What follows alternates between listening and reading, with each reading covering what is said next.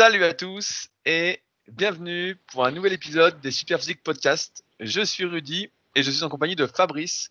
Nous sommes les fondateurs du site superphysique.org destiné aux pratiquants de musculation sans dopage et nous sommes encore une fois très heureux de vous retrouver pour un nouvel épisode. Salut Fabrice.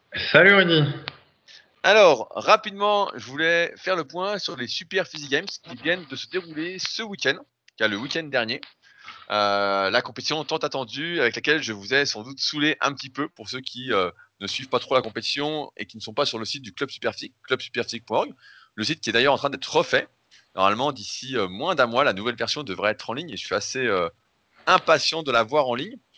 J'ai déjà vu les ébauches et ça va être beaucoup, beaucoup plus simple beaucoup plus clair pour ceux qui se demandent ce que c'est, etc. Là, il y a beaucoup, beaucoup de rubriques et c'est peut-être un peu compliqué pour ceux qui tombaient dessus la première fois. Enfin bon, donc on a eu les Super Physique Games. Euh, on a eu de la chance parce qu'il a fait 35 euh, degrés. ça a été la canicule complète euh, tout le week-end. Heureusement, on avait prévu des tonnelles, donc on n'a pas eu trop chaud. que dire sur la compétition? Bah, franchement, ça a été la folie. On a eu des performances de fou. Chez les filles, je vais dire ce qui va impressionner Fabrice, c'est qu'on avait mis un lest dans la catégorie femmes et que euh, beaucoup de femmes ont fait plus de 10 répétitions avec 5 kg de lest aux tractions. Donc, ce qui est euh, assez énorme. Il y a quelques années, quand une femme faisait 2-3 euh, répétitions aux tractions, on se disait putain, c'est incroyable. Et maintenant, elles font, des, elles font une dizaine de répétitions avec 5 kg de lest. Donc, assez monstrueux. On a vu, pareil, au squat avant, je parle pour les femmes. je crois qu'il y a Gaël qui avait fait 35 répétitions, Amandine qui a fait 33 répétitions avec 50 kg au squat avant, avec maximum 2 secondes en haut. Donc pareil, des perfs de fou. Donc tout ça, ce sera à voir bien évidemment en vidéo à partir de la semaine prochaine, parce que ce week-end, c'est un épisode euh, start qui sort sur ma chaîne YouTube, le troisième épisode avec Butch, donc ce quarantenaire débutant euh, qui débute la musculation avec l'envie de perdre du poids, et il a un nouvel objectif à vous annoncer. Euh, mais donc voilà, on a retrouvé en fait les valeurs super physiques qui sont parfois difficiles à transmettre à distance. Et là, dans la vraie vie, bah, on a vu toute l'émulation collective qu'on essaye de mettre en place vraiment faire mieux ensemble que seul, etc. Alors après, la bonne nouvelle, Fabrice, tu vas pouvoir me féliciter, c'est que j'ai enfin gagné la compétition dans ma catégorie. Donc, Alors, qu'est-ce que tu as fait comme performance, Rudy? Eh ben, j'ai encore loupé les 20 répétitions à 100 au développé couché pied en l'air. donc, euh, j'ai fait 19 à 100 donc au développé couché pied en l'air. J'ai fait 22 euh, répétitions à 80 kg au rowing planche. J'ai fait 15 à 110 au squat avant. J'ai fait 20, 20 reps aux tractions avec 20 kg de lest, donc avec une pause en bas à chaque répétition. Il y a un arbitre qui nous tape sur l'épaule à chaque fois. J'ai fait 21 dips avec 30 kg de lest, pareil avec une pause en haut à chaque répétition. Et au rameur, j'ai fait une 19-3 aux 500 mètres. Donc euh, hmm. je gagne entre guillemets avec 3 points d'avance devant euh, Bébou. Bébou, je sais que tu m'écoutes, c'est son petit surnom. Donc euh, mais euh, franchement, c'était assez serré tout au long de la compétition. Cette année, euh, c'était vraiment euh, la folie. là, je viens de recevoir les photos que Julien a fait durant l'événement. Donc, je vais les mettre à disposition d'ici demain ou après-demain, le temps qu'elles cherchent toutes sur mon Dropbox, vu qu'il y a 1250 photos. Ça fait un bon paquet. Et j'en profite, puisque c'est le podcast, je ferai un podcast un peu plus spécial pour faire le bilan de la saison une fois que la nouvelle saison sera lancée pour remercier ceux qui nous ont aidés, à commencer par Stéphane pour l'arbitrage, euh, Rémi et euh, Bichon qui ont aussi aidé pour l'arbitrage, qui toute la journée ont été là pendant 10 heures de suite à arbitrer, à enlever des répétitions. Euh, à, au site Fit pour les collations, j'en ai abusé euh, toute la journée, ça m'a permis d'être en forme. Et enfin à Claude pour ces boissons toute la journée énergétiques qui ont sans doute aidé plus d'un à rester en forme jusqu'au bout. Donc, euh, une bien belle compétition, et donc je suis assez content. Euh, j'attends d'être un peu plus à froid pour euh, vraiment faire le bilan, mais pour l'instant, je dois dire que je suis plutôt satisfait. et j'invite ceux qui veulent en savoir un petit peu plus sur l'esprit super physique entre guillemets de cette compétition. Vous pouvez aller voir mon dernier leader cast qui s'appelle Je vous ai tous fumé, donc mon autre podcast où j'en parle pendant très très très longtemps. Pour la suite, je voulais euh, qu'on parle euh, de la nouvelle version de notre complément, le Super Mince, comme vous le savez, avec euh, Super Physique, et donc avec Fabrice et Loïc, alias Street. on a notre propre marque de complément et euh, on vient de sortir la version 2, la V2 de notre complément super mince, qui est un supplément à la base destiné à aider à la perte de poids. Et donc, on a changé la composition. Euh, à la base, on était parti sur euh, un complément qui aidait à réguler la faim. Et malheureusement, ça n'a pas trop fonctionné dans le sens où on n'en a pas vendu beaucoup, même si voilà, ça aidait à réguler la faim. Ça prenait de la place dans le ventre et donc on arrivait plus vite à satiété. Euh, on a opté, vu que ça marchait pas, pour une formule plus, euh, comment on va dire, qui se fait plus sentir, mais qui a moins l'aspect coupe-fin. Alors Fabrice, peux-tu nous dire, à l'instar de Pierre Belmar, qu'est-ce qu'on trouve dans ce magnifique supplément maintenant? Non, mais en fait, effectivement, avant on avait mis de la racine de konjac et donc c'est quelque chose qui normalement doit être pris euh, avant un repas et du coup qui euh, aide entre guillemets à remplir euh, l'estomac. Il y avait du Garcinia Cambodgia, du thé vert et donc maintenant on a gardé le konjac. Donc normalement il y a toujours l'effet un petit peu coupe-fin si tu le prends avant un repas, ce qui est préconisé. Et puis sinon il y a un complexe alors qui s'appelle Cinetrol Active Living tout un programme qui en fait contient euh, du guarana, de la caféine, de l'extrait de pamplemousse, de l'extrait de citron. Et enfin, on a du chrome et de la vitamine B6. Et en fait, c'est notre laboratoire avec qui on travaille qui a entendu parler de ce complexe, euh, donc Cinetrol Active Living, et puis qui a vu qu'il y avait quelques études financées par le fabricant du complexe qui avaient montré quelques résultats chez les sportifs. Et donc, euh, du coup, il a proposé euh, qu'on l'intègre à cette nouvelle formule. Et puis, on a dit oui, comme euh, pour les raisons que tu avais dit, la précédente avait pas eu, avait pas eu trop de succès. Et donc, bah là, cette nouvelle formule, normalement, elle a un effet un peu burner et puis quand même le coup de fin avec le konjac. Après, bah, on en a déjà parlé beaucoup de fois, l'effet burner avec un complément alimentaire, donc qui consiste à augmenter légèrement le métabolisme basal et donc à brûler plus de calories qu'en temps normal si vous n'aviez pas pris ce complément alimentaire. C'est un effet euh, normalement à la marge. Ça remplace pas euh, des bonnes séances de cardio, mais ça peut peut-être aider, ou en tout cas c'est ce que montrent les, les quelques études qu'il y a eu sur euh, ce complexe Cinetrol Active Living qui est inclus dans le, complément alimentaire. Et on a revu aussi l'étiquette. Donc là, j'en suis assez fier, étant donné que c'est moi qui ai choisi le petit animal. Donc pour ceux qui... en fait, pour euh, l'anecdote, les, étiquettes, donc on, on, les fait avec Richard, notre graphiste, et puis à chaque fois, on discute de quel symbole on va mettre dessus. Et depuis le Super BCA, euh, j'ai décidé de mettre des, animaux dessus parce que je trouve ça euh, rigolo. Et donc le super BCA, euh, à l'issue d'un vote, eh ben, c'est un sanglier qui avait été mis, qui était un choix qui avait été proposé par Loïc. Et puis bah, là, j'ai mis un renard. Parce que voilà, c'est un aspect un peu félin, un peu mince. Et donc c'est un, un, renard, un renard orange qui illustre le pilulier. Voilà. Je voulais faire un, un petit point rapide sur le burner parce qu'effectivement, tu as parlé d'un effet à la marge.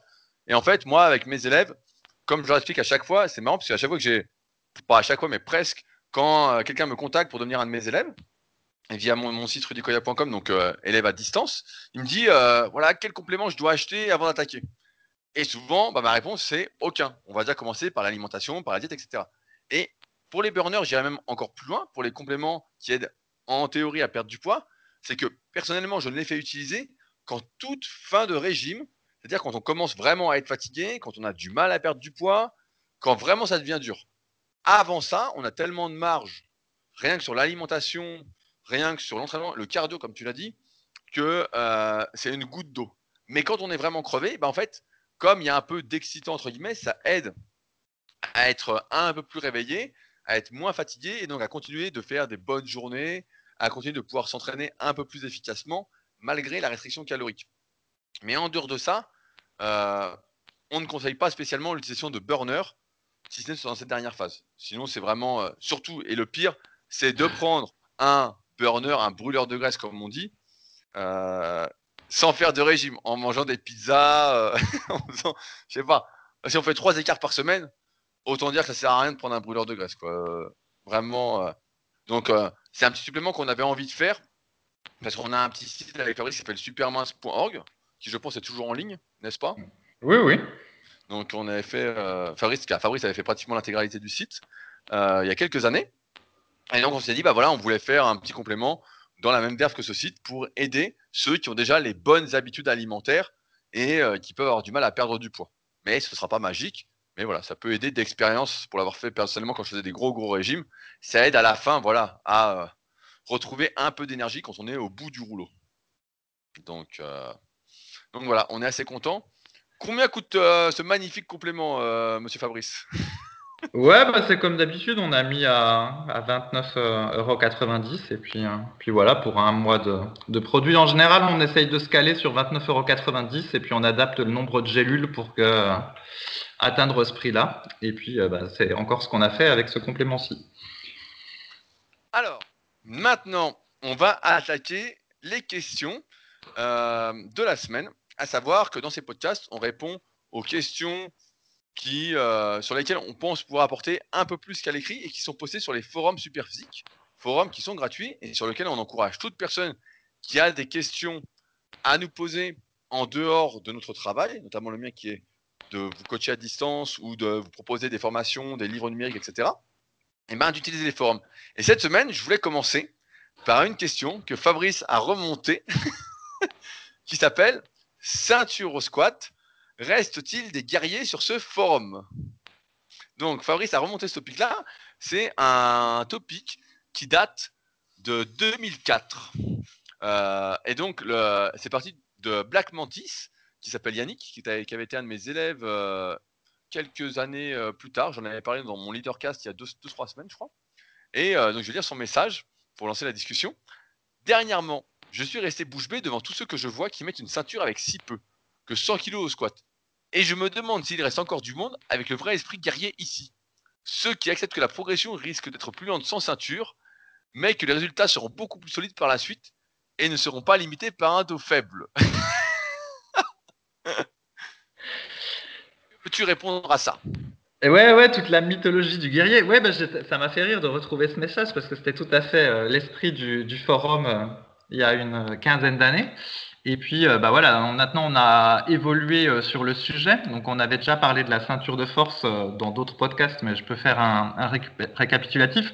Donc, en gros, la controverse est assez simple. Soit on met pas de ceinture de force dans les mouvements comme le squat, le soulevé de terre, le développé militaire, voire même les curls à la barre droite pour ceux qui font des curls à la barre droite debout.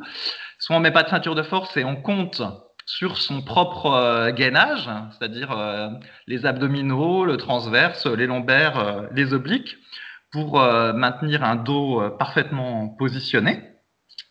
Soit ben, on utilise la ceinture de force et puis ça va nous aider à avoir un meilleur gainage.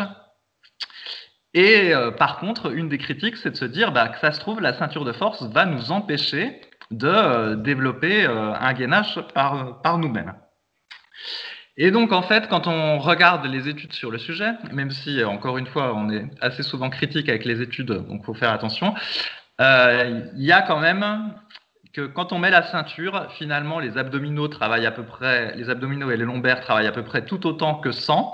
Par contre, on a quand même une diminution des, euh, alors je sais pas trop comment le traduire, je vais dire des forces de cisaillement qui s'appliquent sur euh, les disques vertébraux, et donc du coup que la ceinture de force euh, à charge égale aiderait en fait à prévenir les, blessures au dos.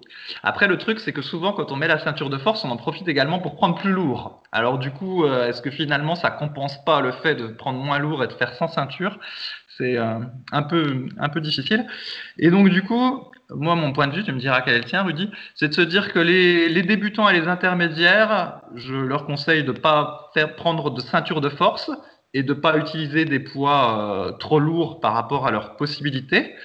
Et par contre, bah, les pratiquants euh, avancés ou confirmés, qui commencent à utiliser des charges plus lourdes, eh ben, eux, je leur euh, suggérerais de mettre la ceinture de force parce que si jamais euh, la théorie est fausse et que finalement ils n'ont pas suffisamment de gainage ou que le gainage ne se renforce pas suffisamment et qu'au final il s'abîme la colonne vertébrale, eh ben une colonne vertébrale on n'en a qu'une et donc ce serait dommage d'avoir tort sur le sujet. Après sur l'aspect guerrier et fonctionnel, la vérité c'est que dans la vie de tous les jours, euh, que vous passiez 120 euh, au squat avec ceinture ou sans ceinture, ça ne change absolument strictement rien. Je vais vous le dire, là, donc, pour ceux qui suivent le podcast, ça fait deux mois que je traîne une, euh, une tendinite du sus épineux à l'épaule. Donc ça me gêne dans certains mouvements de muscu, mais dans la vie de tous les jours, en fait, ça fait euh, un mois et demi que ça me gêne pas. Donc c'est la, preuve qu'en vérité, on se sert très peu de, nos, on va dire, de nos muscles et de, notre euh, mobilité. Je sais pas quoi, musculaire et articulaire dans, la vie de tous les jours. Et donc, c'est un peu pareil pour le, le, gainage qui serait soi-disant associé à du squat euh, ou des exercices effectués lourds sans ceinture. Voilà. Et toi, Rudy, est-ce que tu as évolué sur le sujet? C'est quoi ta position à l'heure actuelle sur la ceinture de force? Déjà, je voulais, je voulais euh, préciser à tous que donc tu n'as pas une vie fonctionnelle, Fabrice. Et donc, je suis affreusement déçu. Toi qui es proche, si proche de la nature, je croyais que tu avais une vie fonctionnelle et que tes muscles te servaient à quelque chose parce qu'on a vu tout au long de ces années, on le voit beaucoup moins maintenant, tout ce débat autour des muscles fonctionnels, euh, de la musculation fonctionnelle, s'entraîner pour être fonctionnel, qui finalement, pour la vie de tous les jours, euh, tu es en train de nous le dire, ça sert à rien. eh ben attends, je veux dire, l'effort le plus dur que je fais dans la vie de tous les jours, c'est porter mes courses à la vie claire. Alors, sachant que j'ai un sac que d'un bras, en même temps, je travaille un peu l'oblique gauche quand je prends bras droit. Et le deuxième effort le plus dur, ça doit être de retirer euh, le filtre de ma piscine quand il est un peu coincé euh, au fond de l'espèce de container, et donc je dois tirer un petit peu. Et c'est ça, c'est ça les efforts les plus durs que je fais dans la vie de tous les jours. Alors, tu vois. Ça sert pas, c'est pas pour ça qu'on fait de la muscu. Hein. Bah, je suis affreusement déçu. Alors, ce qui est marrant sur ce topic, que j'ai relu un petit peu, c'est que tous ceux qui intervenaient à l'époque ne sont plus là.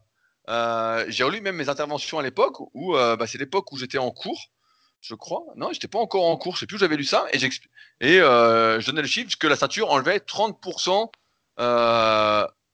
de compression au niveau du dos.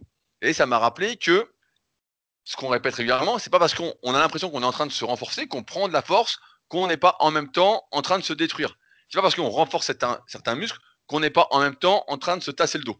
Donc mon avis n'a pas trop évolué, même si après dans la pratique c'est beaucoup plus dur, mais effectivement, avec le recul, on s'est bien aperçu que mieux valait faire preuve de trop de prudence que pas assez.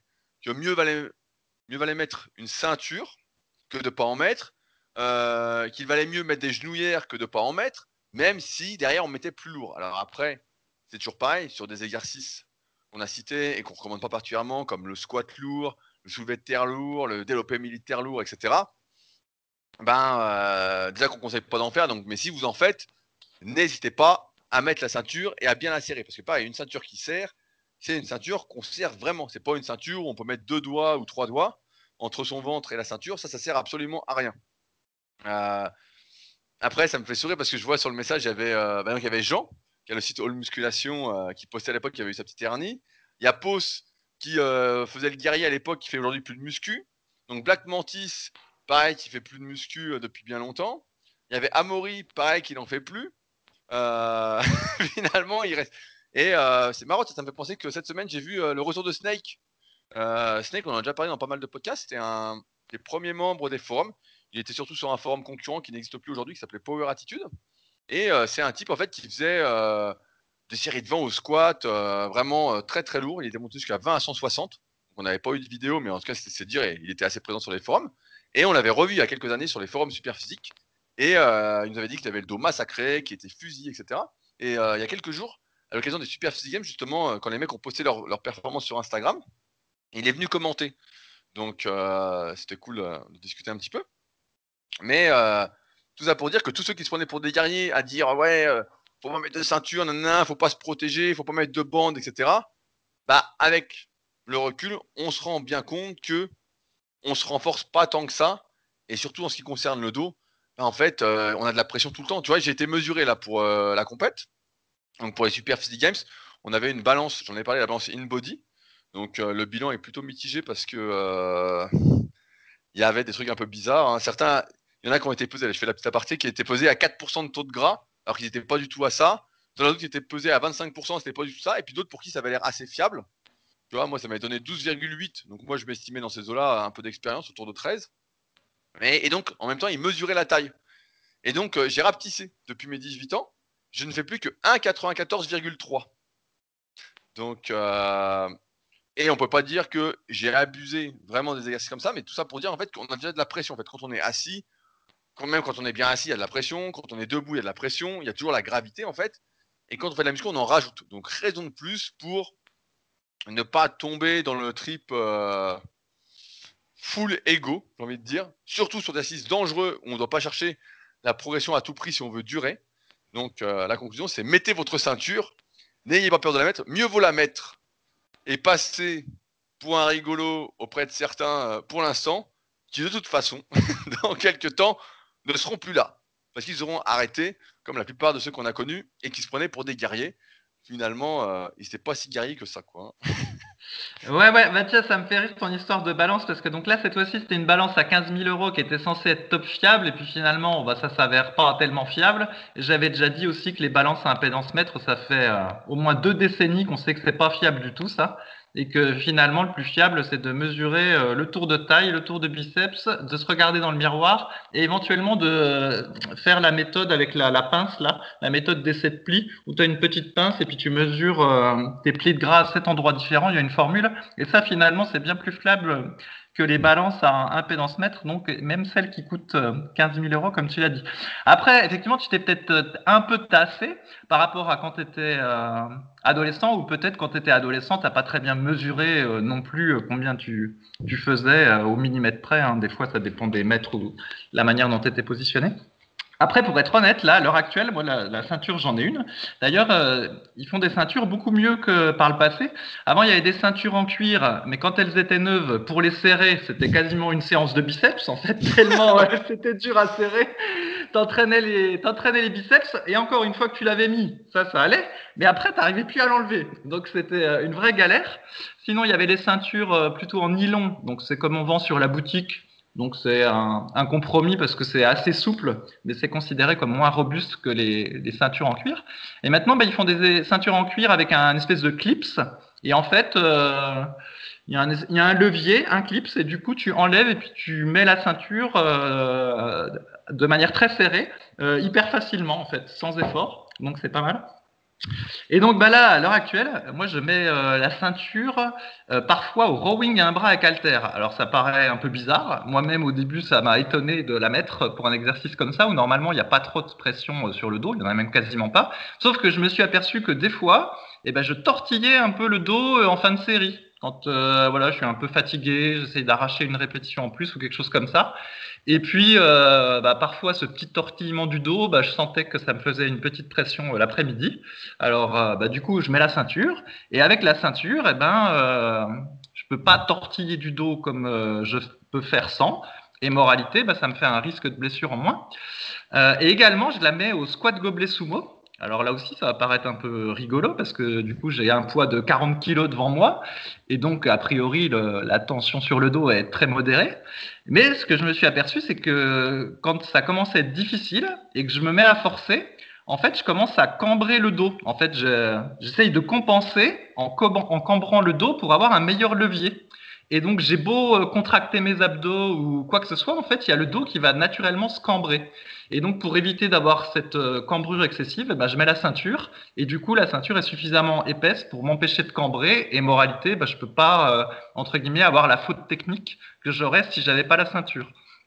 Donc parfois, des fois, c'est même pas une histoire de, gainage, c'est simplement qu'à un moment donné, quand on force, eh ben, on perd la bonne position. Et dans mon cas, moi, je veux éviter à tout prix d'être hyper cambré. Je l'ai fait pendant des années quand je faisais du squat complet. Je me souviens, j'avais fait des triplés à 150 kg, sans ceinture, ce qui était pas mal pour moi. Et en fait, la première rep était propre, la deuxième un peu moins, et en fait, la troisième, je cambrais à mort le dos. Alors, euh, j'étais un guerrier parce que j'avais pas de ceinture, mais au final, cambrer le dos comme ça, c'est pas bon du tout. Hein. Faut pas cambrer trop non plus.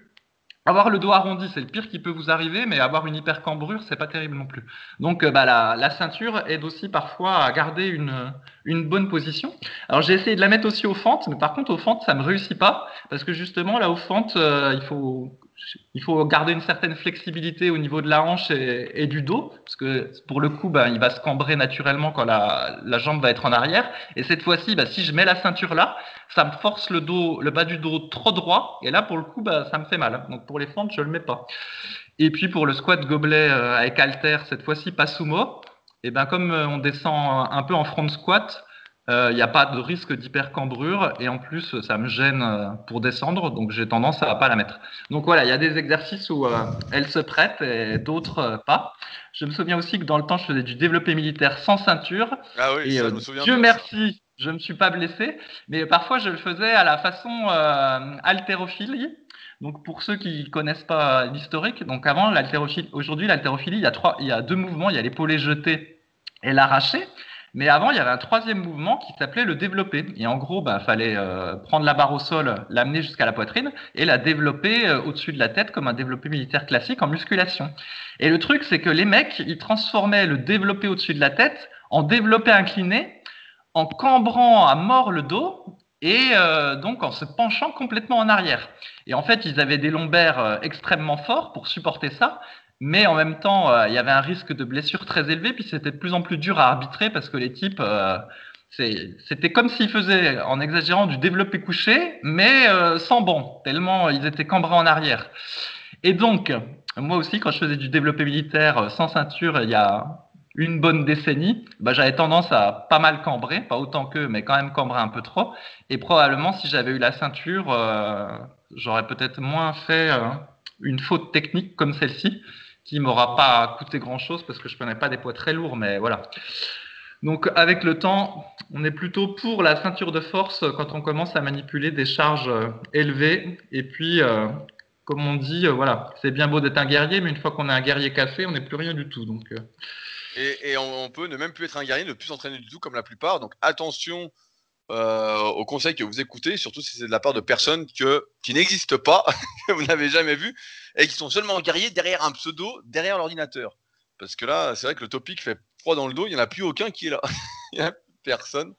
Donc euh, c'est quand même fou quoi. Mais on a l'impression quand même que tu es devenu un guerrier sage. Parce que la semaine dernière, je lisais le message du gros Kowok qui disait que tu avais le spirit. Mais là, on sent toute la sagesse dans ton discours, Fabrice. Donc, Non, euh, non, mais en fait, eh bien évidemment que j'ai toujours le spirit, mais en fait, j'ai compris qu'il y avait des exos qui se prêtaient bien à y aller à fond, et puis il y a d'autres exos euh, qui s'y prêtent pas, où il faut être euh, un guerrier modéré. Faut- voilà, il faut choisir ces exercices où tu veux être un guerrier. Alors, bah, je rebondis sur la deuxième question de la semaine que j'ai choisie, euh, qui est de Keldar, donc son pseudo, qui dit Bonjour, simple curiosité, j'aurais aimé savoir si la pratique du soulevé de terre en série de 20 ou plus, avec des haltères par exemple, pouvait avoir un intérêt quelconque. Pas, nécessaire- pas nécessairement dans un objectif de force ou d'hypertrophie musculaire, mais plutôt pour travailler la souplesse des ischios, redresser sa posture, et aussi pour travailler des fessiers légèrement amnésiques. Et accessoirement, cela aurait aussi pour effet de s'habituer à soulever soulever des charges dans la vie de tous les jours. bien entendu, le but ne serait pas nécessairement de progresser dessus, vu qu'on peut se blesser à la longue, mais plutôt de l'incorporer à son entraînement pour les raisons que j'ai citées plus haut. Qu'en pensez-vous? J'aurais aimé avoir l'avis de pratiquants plus expérimentés que moi. Est-ce que cela vaut le coup? Ou risque-t-on ici aussi, malgré l'emploi de charges modérées et la pratique de séries longues, de se blesser la colonne avec le temps? Ouais, eh ben, pour le soulevé de terre, euh, on a une vidéo de Gilles Pinero sur euh, le site Superphysique où il fait 20 répétitions à 200 kilos, si ma mémoire est bonne, Rudy, c'est ça? Ouais, un, un truc du style, je crois c'est 205.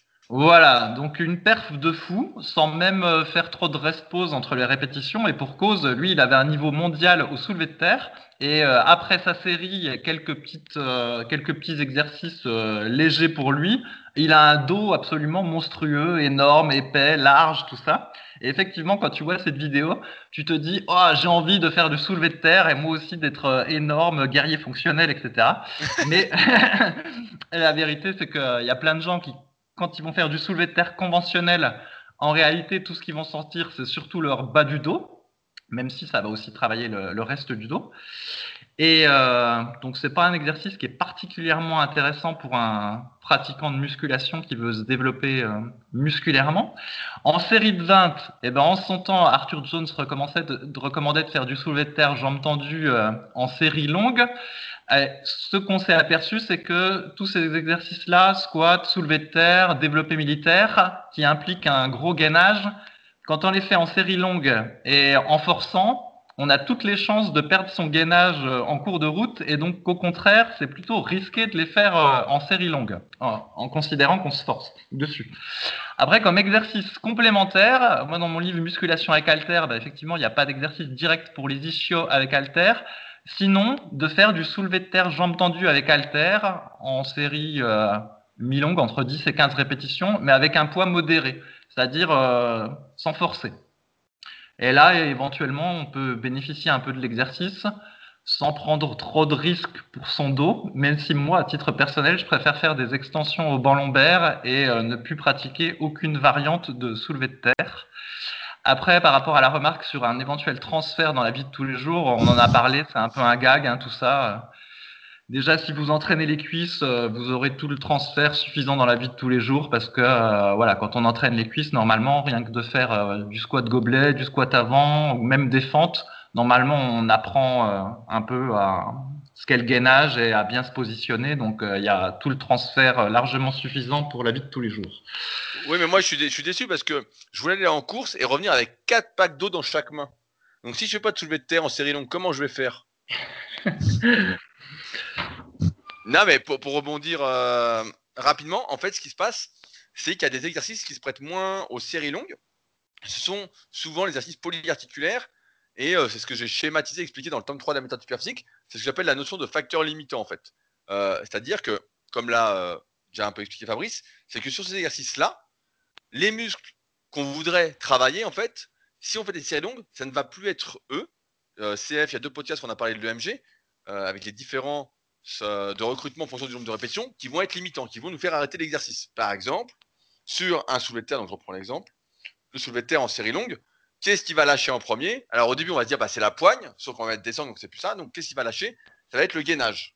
Ça va être la position du dos. On va plus réussir à la tenir. Et quand on est dans l'effort, quand on est concentré, etc., euh, à réussir, qu'on a des objectifs et tout, bah en fait, on se rend plus compte de si on a la bonne position. C'est pour ça que ces exercices-là, et je me répète, ce qu'on l'a déjà dit en début de podcast, ne sont pas à faire en forçant, ils sont vraiment à faire en application. Euh, parce que dès qu'il y a l'ego qui rentre en jeu, dès qu'il y a une question d'objectif, etc., en fait, si la répétition est notée sur euh, sa feuille d'entraînement, si on a bien programmé sa progression ou son programme avant de faire sa séance, ben on va la faire la répétition. Et donc on peut la faire de rond. Et donc sur des séries longues, qui plus est, ben, c'est le bas du dos qui est le facteur limitant. C'est plus la force des fessiers, c'est pas la force des ischios, c'est euh, la force entre guillemets du bas du dos ou la poigne si on met pas de sangle. C'est pourquoi cet exercice, et là je sais que l'exercice du bas du corps, mais pareil pour le haut du corps comme le développé couché, les tractions, les rowing, etc. Dès que ça va être long, ça ne va plus être le grand dorsal par exemple sur les rowing ou les exercices de tirage à la poulie haute ou des tractions qui vont être euh, limitants, ça va être les bras. Ça va toujours être le plus petit muscle, le plus faible, le maillon le plus faible de la chaîne qui va être limitant. Et c'est pourquoi sur ce type d'exercice-là, les séries longues sont moins adaptées que sur l'exercice d'isolation où la notion de facteur limitant euh, n'existe presque pas ou parfois n'existe pas du tout. Surtout, euh, j'en ai un exemple, là où elle n'existe pas du tout, c'est si on fait des actions latérales à la poulie et qu'on met des cuffs, des sortes de poignées euh, autour du poignet pour désactiver la prise. Et là, il n'y a que l'épaule qui travaille. Et dans ce cas-là, s'il n'y a que l'épaule qui travaille, bah, on peut faire des séries longues à l'infini ou presque et en profiter. Alors que si on le faisait sans cuff, sans poignée autour du poignet, et eh ben, la poigne, à un moment, on aurait du mal à serrer les doigts. Je ne sais pas si vous avez déjà fait des séries longues aux élévations latérales avec haltères. Je m'en souviens quand je faisais des séries de 100. À la fin, ce qui gênait le plus, c'était de tenir les haltères. à la fin, c'était pas dans les épaules qu'on avait du mal, c'était de tenir les haltères. C'est pourquoi on déconseille la pratique du soulevé de terre en série longue, même pour s'étirer ou quoi que ce soit. Hein. Euh, et on recommande plutôt de faire des séries moyennes si on désire en faire, qu'on veut limiter son risque de blessure, et on le fait surtout à des charges qu'on maîtrise. Euh, et surtout, voilà, on ne force pas, on ne se fixe pas d'objectif, on maintient. Et dans ce cas-là, effectivement, ça peut avoir un intérêt. Mais sinon, euh, voilà, c'est comme le squat, tout ça.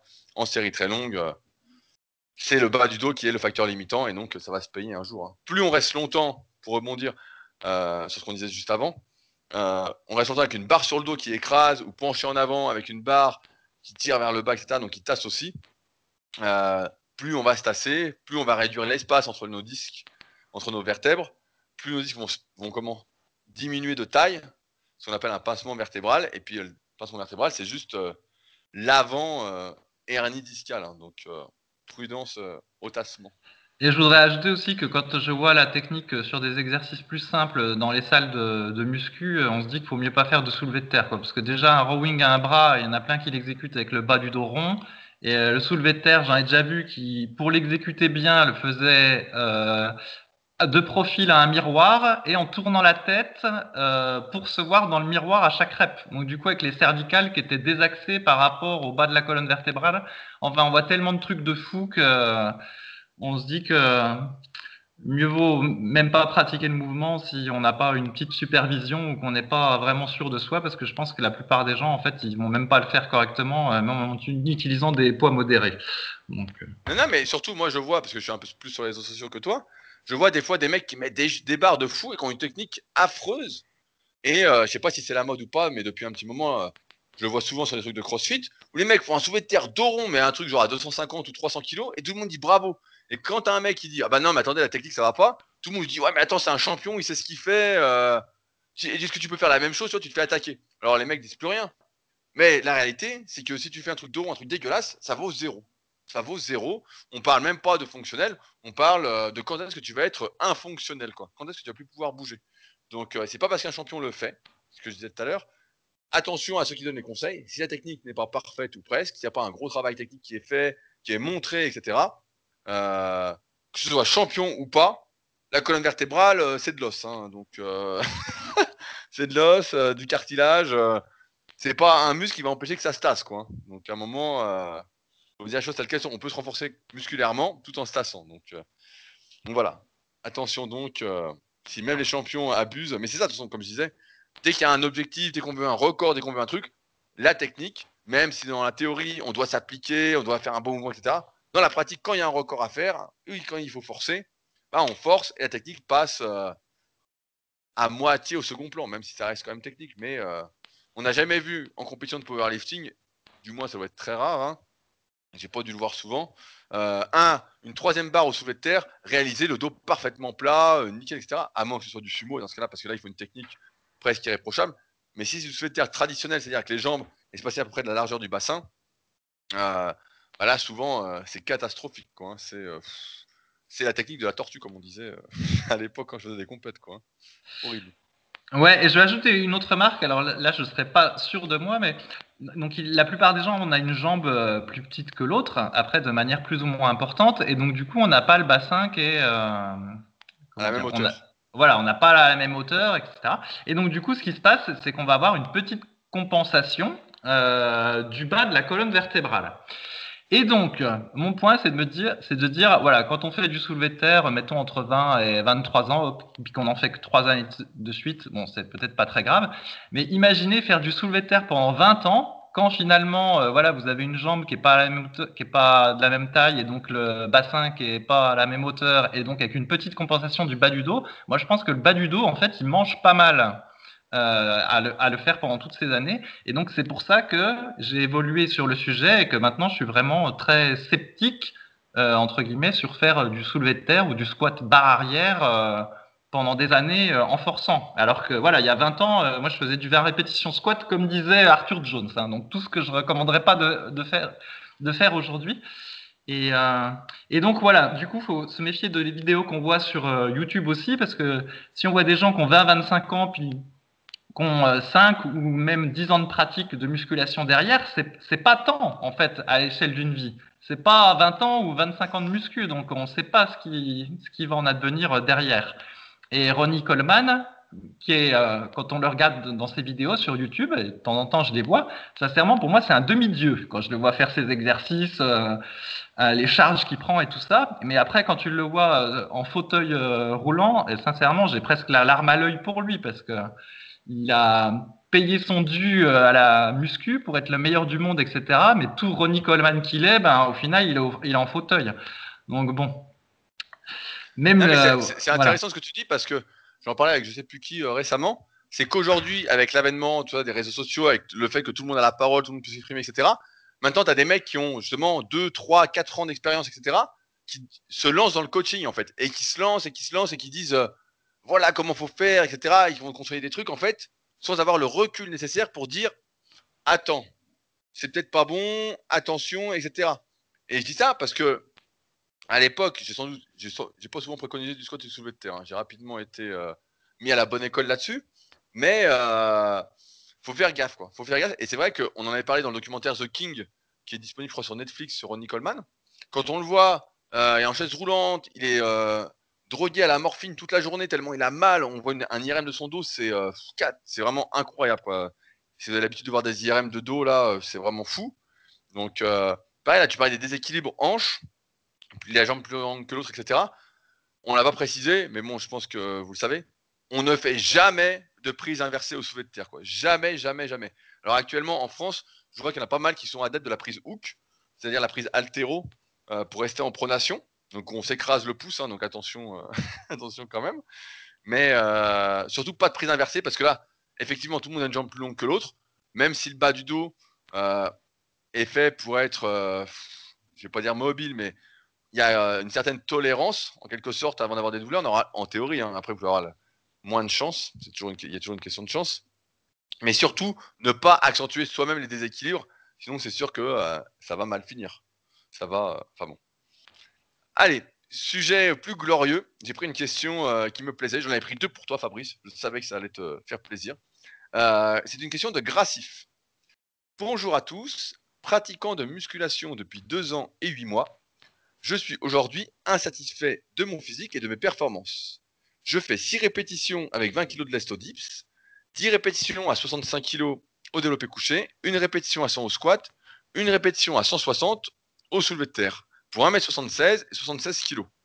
Rapidement, quand le soulevé de terre est aussi élevé par rapport au squat, euh, j'aurais tendance à penser, sans voir de photo, parce qu'il n'y a pas de photo de Grassif, qu'il a des bras longs et qu'il est donc fait pour le soulevé de terre et qu'il est sans doute de morphologie sauterelle, comme euh, j'ai expliqué bah, dans mon livre Le guide de la musculation naturelle ou dans le tome 1 et 2 de la méthode superphysique.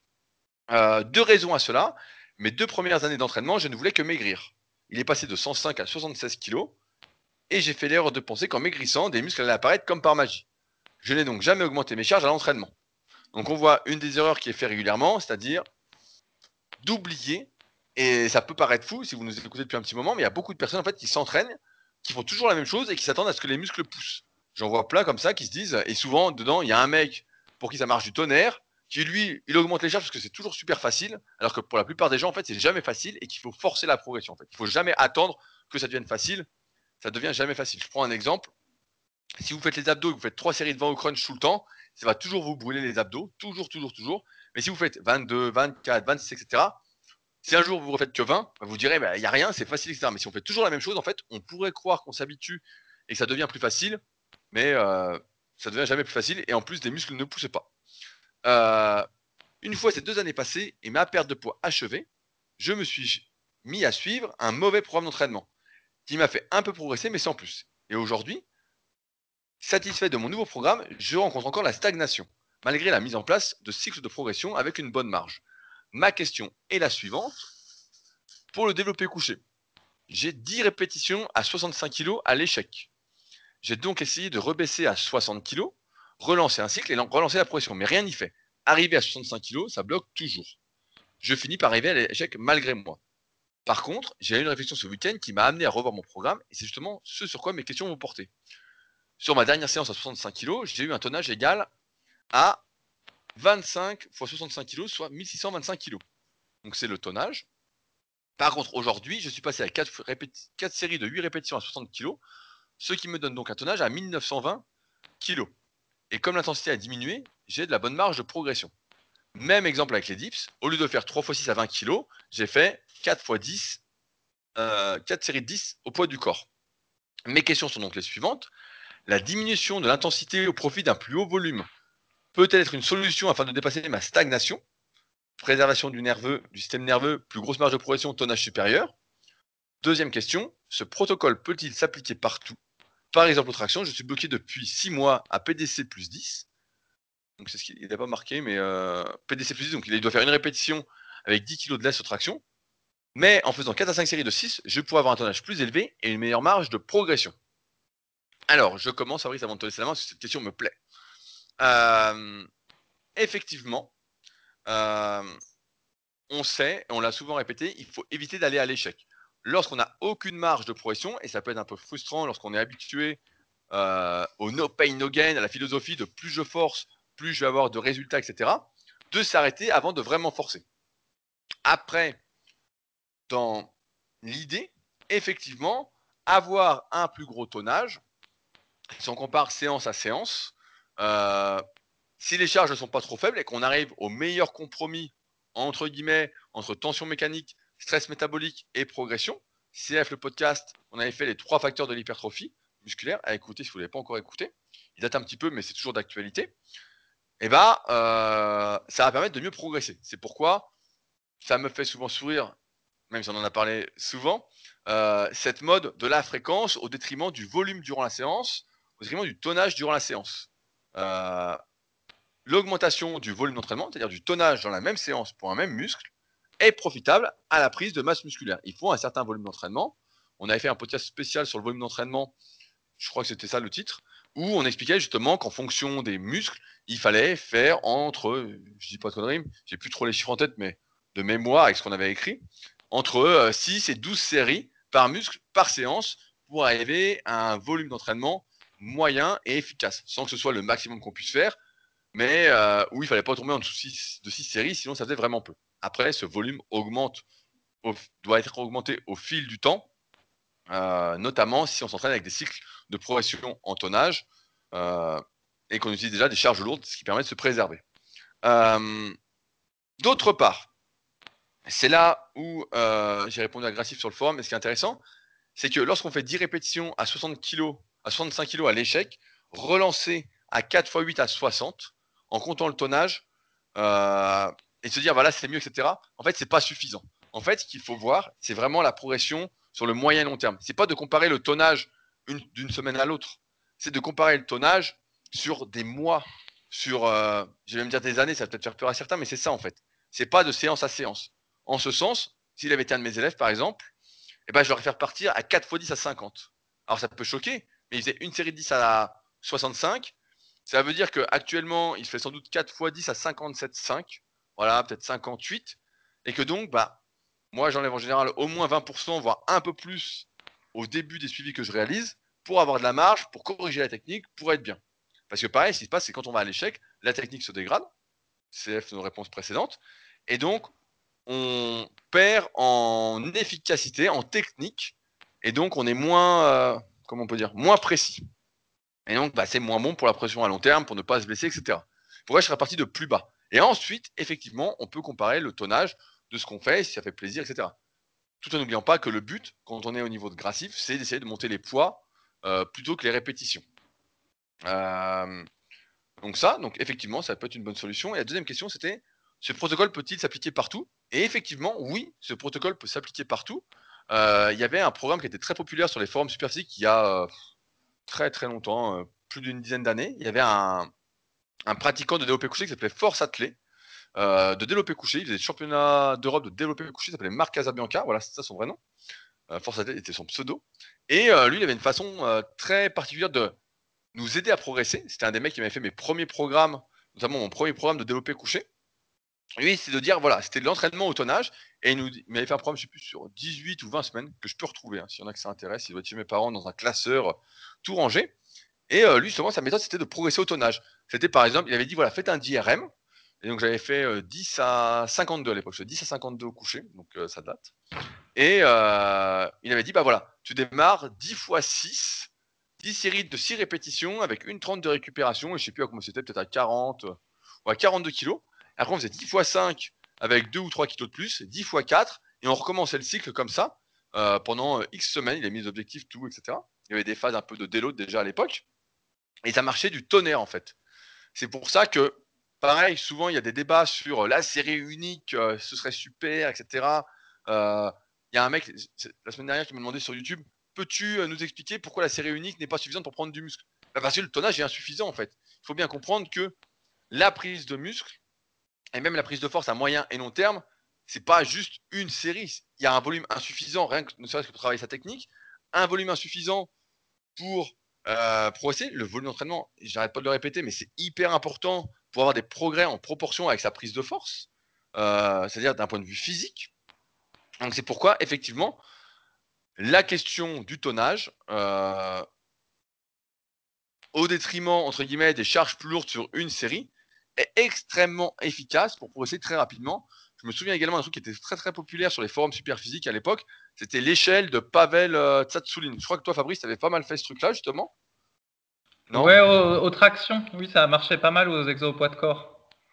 Donc il y avait l'échelle de Pavel, et ça marchait bien. Et pareil, c'était une question de tonnage en fait. On enchaînait, on enchaînait, on enchaînait, et on n'avait pas l'impression de trop forcer, et ça marchait bien en fait. On, s'était rendu compte qu'en s'arrêtant avant l'échec, on pouvait multiplier le volume d'entraînement, euh, faire beaucoup beaucoup plus de séries, et que musculairement et même pour la force, c'était beaucoup plus productif sur le moyen et long terme.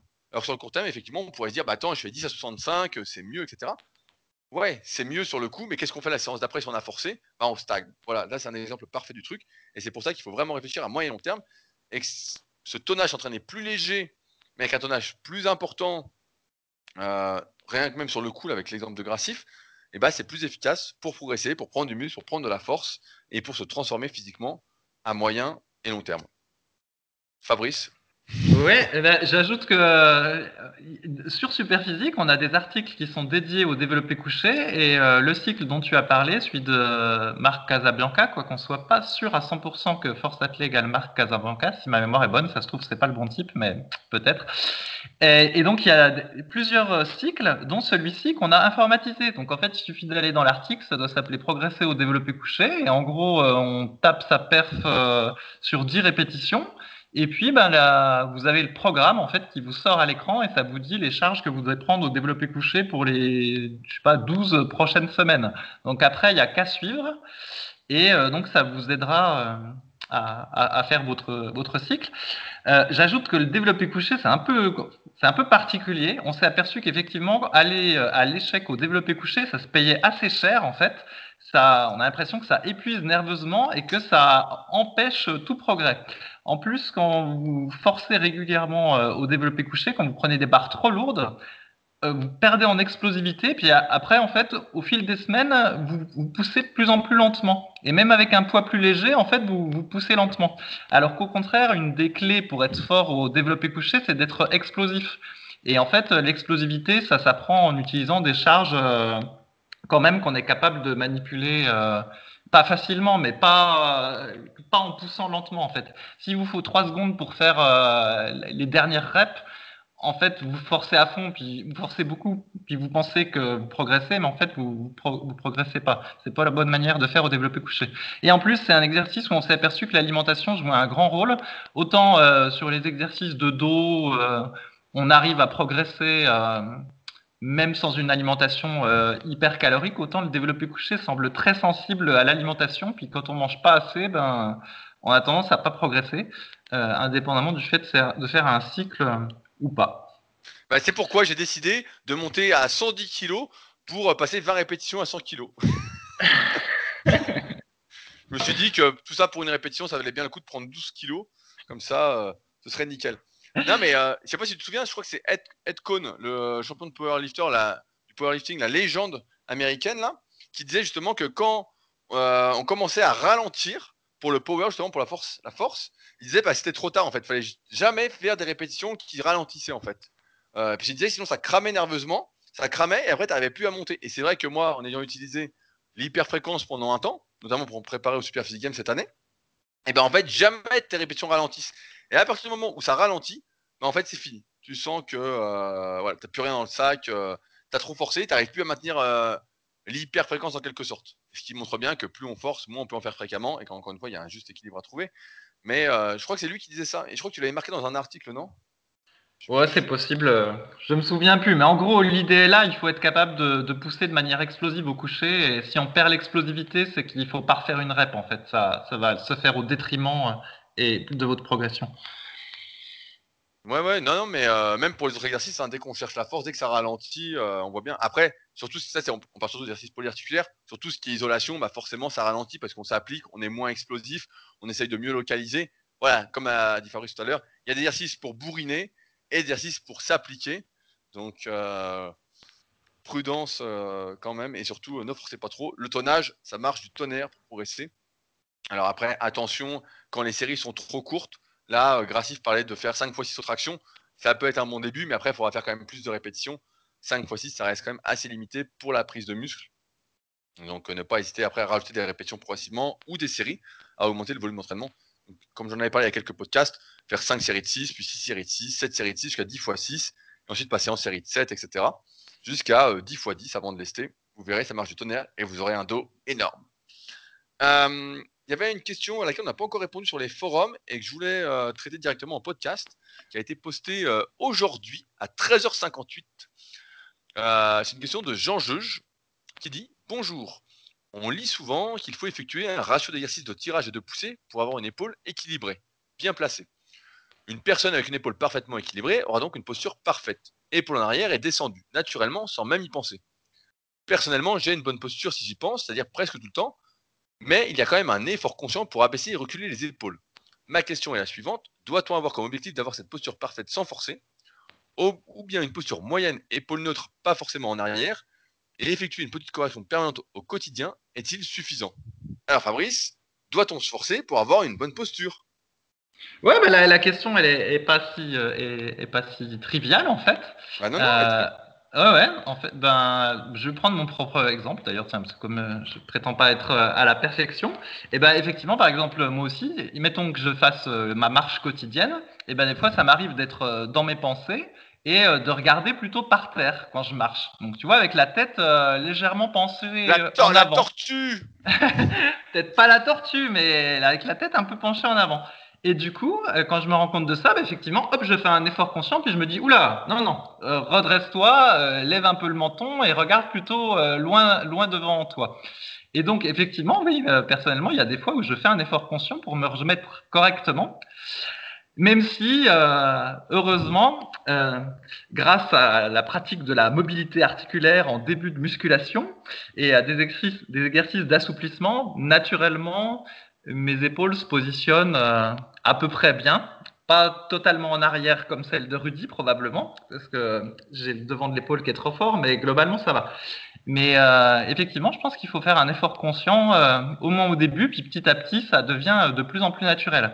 À l'inverse, si comme plein de gens maintenant, vous êtes systématiquement le nez dans votre smartphone, hein, et sincèrement, c'est effarant, Dès que tu te balades, tu vas à l'arrêt de bus, tout le monde est dans le smartphone avec la tête penchée.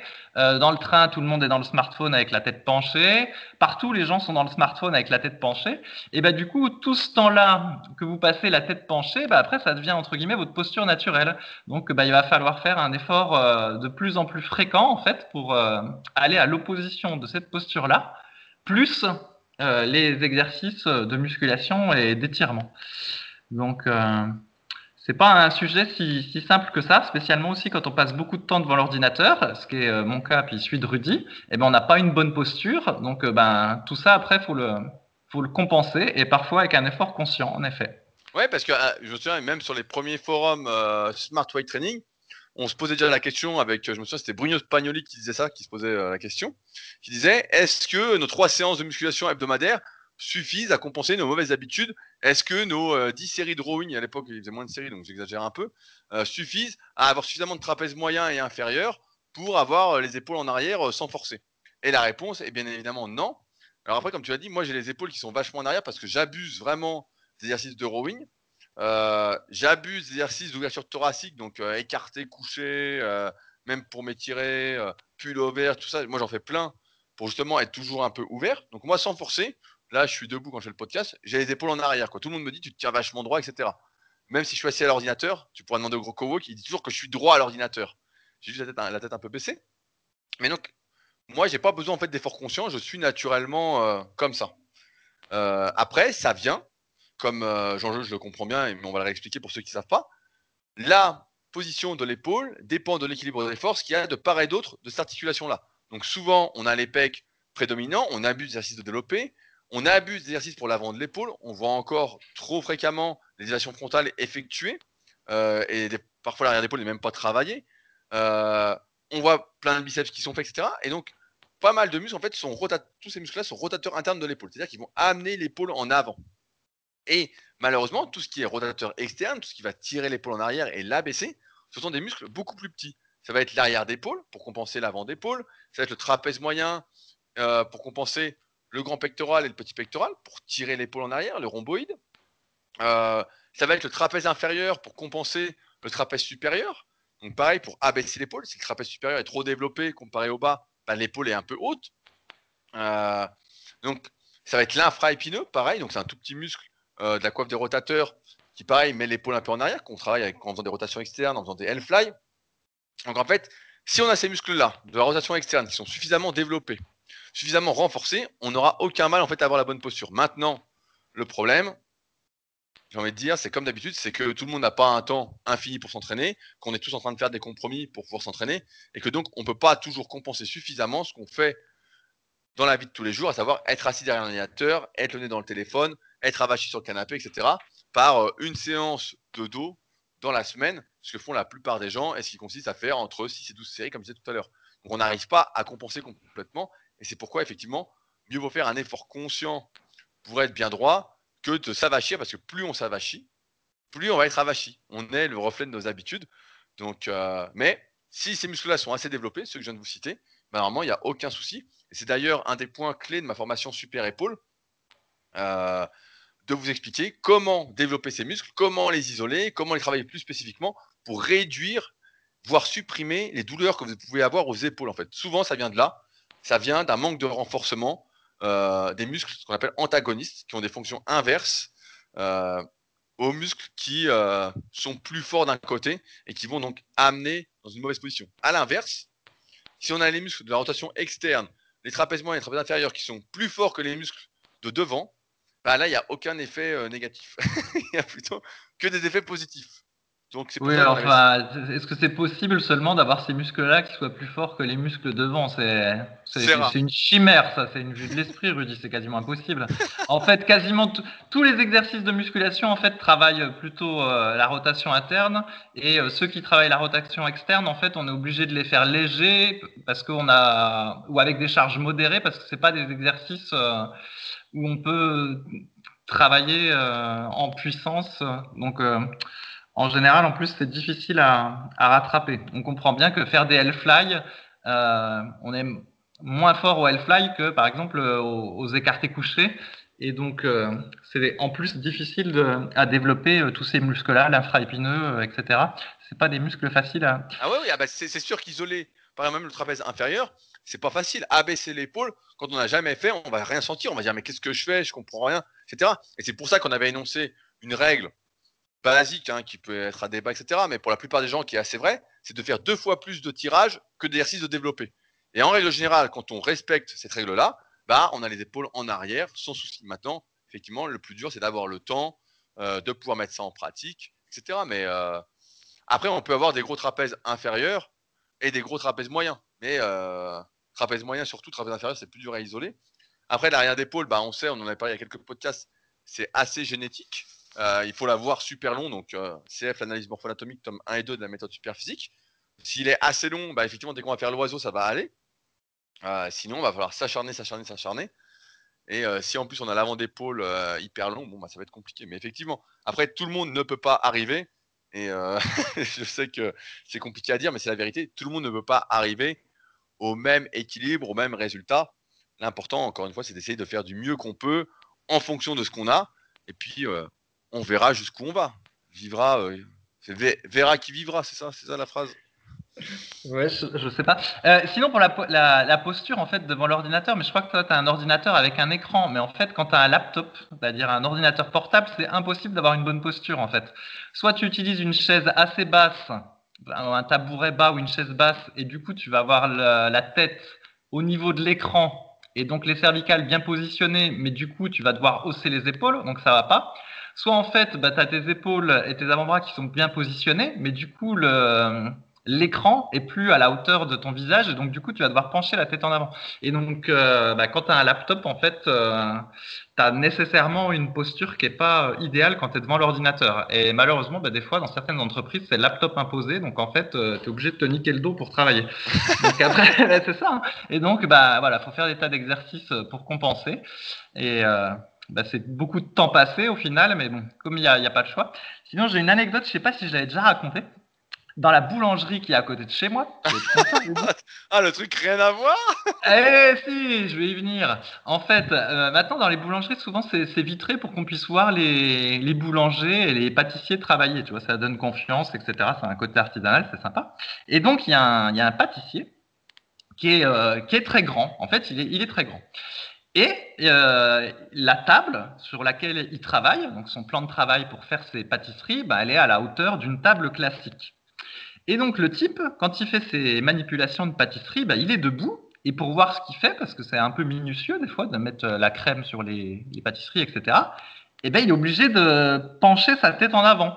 Tu vois ce que je veux dire? Parce qu'il est, il est trop haut. Bah, Imagine un gars comme toi qui doit faire de la pâtisserie sur une table qui est à la hauteur des autres. Et ben, du coup, il penche sa tête en avant. Et le type, bah, je pense qu'il doit avoir peut-être la quarantaine ou la cinquantaine. Donc, à vue d'œil, on peut dire que ça fait 30 ans qu'il penche la tête en avant comme ça. Et donc, je, je, je l'ai observé en fait. Et même du coup, quand il n'est pas en train de faire ses pâtisseries, il a bah, la tête qui est penchée en avant, un petit peu comme, euh, bah, comme, une tortue, entre guillemets, comme les gens qui sont sur leur smartphone toute la journée, mais lui sans même euh, être sur le smartphone. Parce qu'en fait, on, on, suppose que toutes ses cervicales et toute sa musculature euh, autour des cervicales s'est recomposée pour pouvoir, entre guillemets, soutenir la posture qu'il avait au quotidien sans trop avoir mal. Après, le problème, eh ben, c'est que déjà, je pense qu'il doit avoir du mal à tourner la tête à droite et à gauche parce qu'il est complètement syphosé. Et puis, ben, très probablement, tout ça, ça va faire de l'arthrose quand il, sera euh, âgé. Donc, euh, je pense que ça va pas aller très bien pour lui.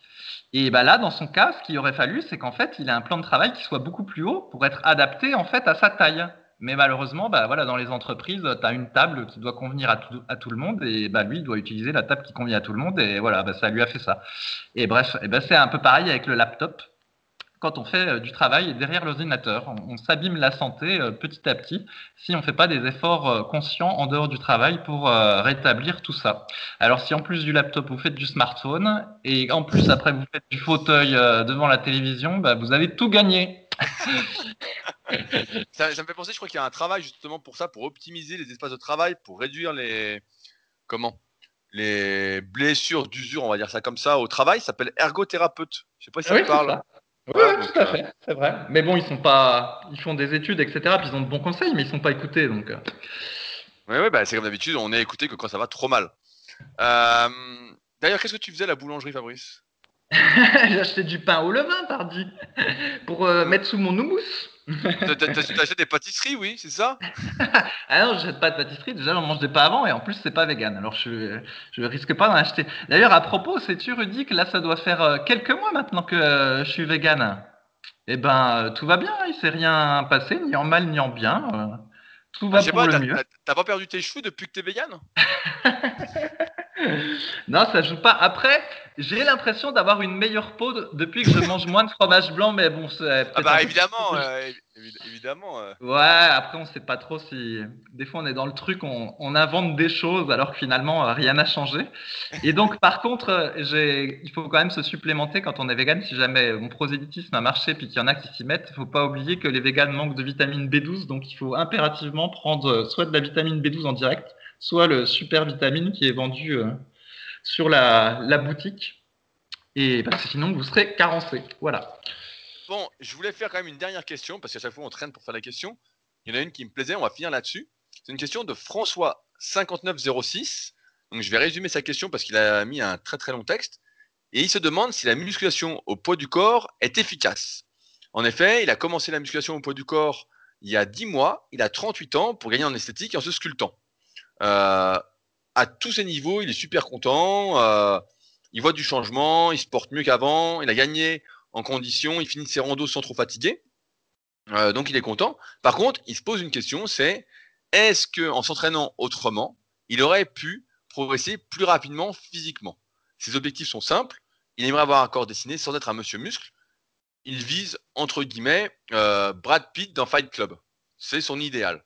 Donc la question c'est est-ce que l'entraînement au poids du corps est efficace pour son objectif ou est-ce qu'il doit faire autre chose et est-ce qu'il aurait progressé plus vite en faisant autre chose comme entraînement de musculation sans se limiter à l'utilisation de son poids du corps. Euh, Fabrice, est-ce que tu veux commencer là-dessus vu que tu avais déjà répondu sur le forum? Ouais, euh, d'ailleurs on voit qu'il s'appelle François parce que pour citer Brad Pitt euh, dans Fight Club, ça doit être un ancien. Et donc, euh, oui, je lui avais répondu. Donc ça, c'est un, débat qu'il y a eu pendant un moment donné de savoir euh, si finalement l'entraînement de poids de corps serait pas plus efficace que l'entraînement avec halter. Et donc, euh, Le problème de l'entraînement poids de corps, c'est qu'en fait, on est limité au niveau de la variété des exercices et notamment on fait beaucoup d'exercices polyarticulaires, voilà, comme des pompes ou du rowing inversé ou des tractions. Et donc, bah, il y a des morphologies chez qui euh, bah, ces fonctionnent bien. Et voilà, ils vont faire euh, des pompes, et ils vont prendre euh, du devant de l'épaule, des pectoraux, puis des triceps, au moins en tant que débutant, hein, parce que c'est pas tenable à long terme.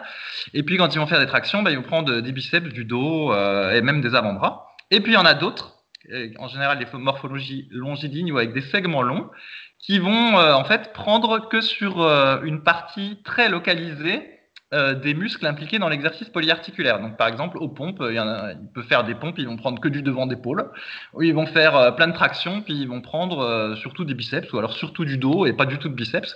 Et au final, ben, du coup, il y a une limitation avec cet entraînement au poids de corps. En plus, pour les cuisses aussi, c'est pareil, c'est un peu compliqué d'entraîner de manière efficace ces cuisses au poids de corps. Alors après, comme les gens sont débutants, puis qu'en général ils s'en foutent des cuisses, c'est pas très important par rapport à leurs objectifs, mais euh, voilà, en général. Ouais, mais bon, moi, moi, je fais du vélo, hein. Je fais du vélo, Fabrice. Ouais, sinon je fais de la marche, ça, ça marche euh Si tu veux des bonnes cuisses, en général, il faut quand même utiliser des haltères. Au poids de corps, c'est pas c'est pas facile. Il y a des exercices là comme les pistols, le squat sur une jambe. À un moment donné, j'en faisais, mais bon, t'as tout mal partout quand tu fais ça, t'es tout déséquilibré. Il y a aussi les sauts qui sont efficaces, mais malheureusement, bah, du coup, c'est exigeant pour les articulations. Donc bref, il y a, en tout cas, selon les morphologies, pour les bras, c'est intéressant d'utiliser des barres et haltères. Pour les cuisses aussi. Mais par contre, si on a la bonne morphologie et puis qu'on est débutant, soyons honnêtes, le fait de faire euh, des dips, des pompes, euh, des tractions euh, de manière assidue et des abdos aussi, eh ben, ça peut permettre de progresser. Et pour cause, hein, c'est des exercices qu'on fait en musculation classique, hein, des dips et des tractions, voilà, ça fait partie des programmes d'entraînement. Les pompes, bon, normalement c'est un peu facile, un peu trop facile, spécialement si vous êtes léger. Moi, je me souviens quand j'étais adolescent, donc je faisais du karaté. Et en gros euh, je faisais une quarantaine de pompes à chaque fois à chaque séance de karaté. On faisait tout des pompes. Mais en fait j'étais tout maigrichon parce que voilà je pesais 56 euh, kilos quelque chose comme ça. Et donc une pompe euh, à 56 kilos donc faut faire 56 multiplié par 65% puis ça donne à peu près l'équivalent au développé couché. Et en gros bah voilà c'était comme faire du développé couché à une trentaine de kilos. Donc j'avais beau en faire 40 il se passait rien.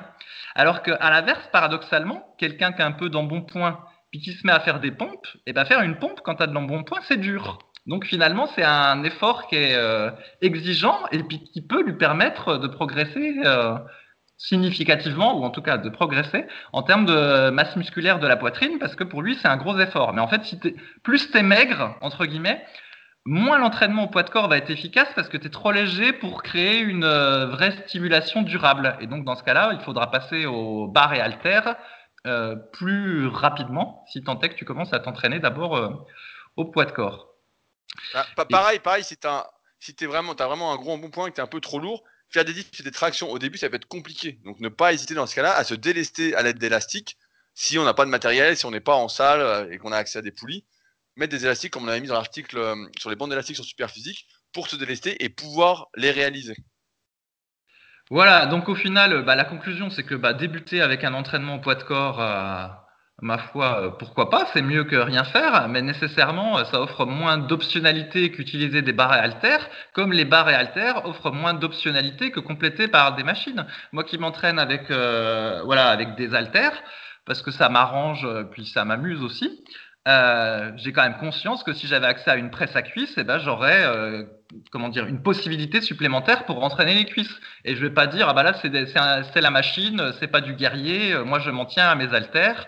Euh, de manière obtue et de la même façon qu'il faut pas dire ah non non les barres et haltères euh, c'est pas naturel moi je m'entraîne que avec mon poids le corps euh, c'est le seul truc qui fait des muscles naturels et fonctionnels. Donc ça c'est ça c'est pas vrai.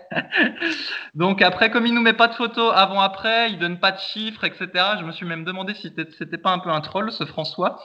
Et voilà, s'il est content, bah, tant mieux pour lui. Est-ce qu'il aurait eu mieux en utilisant des barres et haltères Peut-être? Euh, bon, quelle importance ça a de répondre à cette question? À ce stade-là, ça n'en a pas beaucoup. Ce qui est sûr, c'est que, voilà, comme il avait l'air de dire qu'il avait du mal à avoir des biceps, que les tractions, ça marchait pas trop pour lui, et eh ben, euh, rajouter des exercices aux haltères pour les biceps, ça devrait le faire progresser euh, assez rapidement. Voilà, on peut dire en résumé.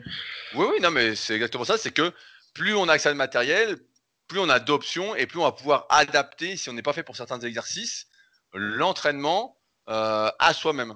Si je prends un exemple, hein, voilà, Fabrice a parlé de mon point. Par exemple, pour les tractions, je reprends l'exemple. Si on n'est pas, si on a une mauvaise posture, je reprends l'exemple d'avant, une mauvaise posture, on n'arrive pas à tirer bien avec le dos, etc.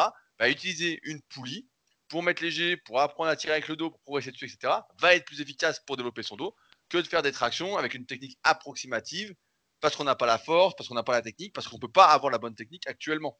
Donc il ne faut pas se limiter, si on, en a la, possibilité, se limiter à euh, la musculation pour du corps, ou à la musculation, avec barre alter, ou à la musculation avec machine, etc. Il faut vraiment, encore une fois, à terme, personnaliser par rapport à soi, et ça passe par la compréhension de soi à terme pour pouvoir agir en connaissance de cause. Euh, après, moi, je, dis carrément, on, va, on quand même beaucoup plus vite physiquement euh, avec une musculation, on va appeler globale, qu'avec une musculation limitée en termes de matériel. Voilà, il faut le dire, on progresse plus vite. Euh, si on parle de prise de force, si on parle de prise de muscle, ça va plus vite avec des charges additionnelles. Voilà. Maintenant, euh, ça reste un bon début. C'est mieux que rien la musculation poids du corps, mais euh, c'est pas la panacée. Il faut pas, faut pas trop rêver. Mais bon, après, chacun fait comme il veut en fonction de ses objectifs, en ayant conscience, et c'est pour ça qu'on fait ces podcasts, en ayant conscience que ce qu'on fait n'est pas l'idéal global, mais peut-être l'idéal pour soi en fonction de ses convictions, de ses envies, de ses objectifs, etc.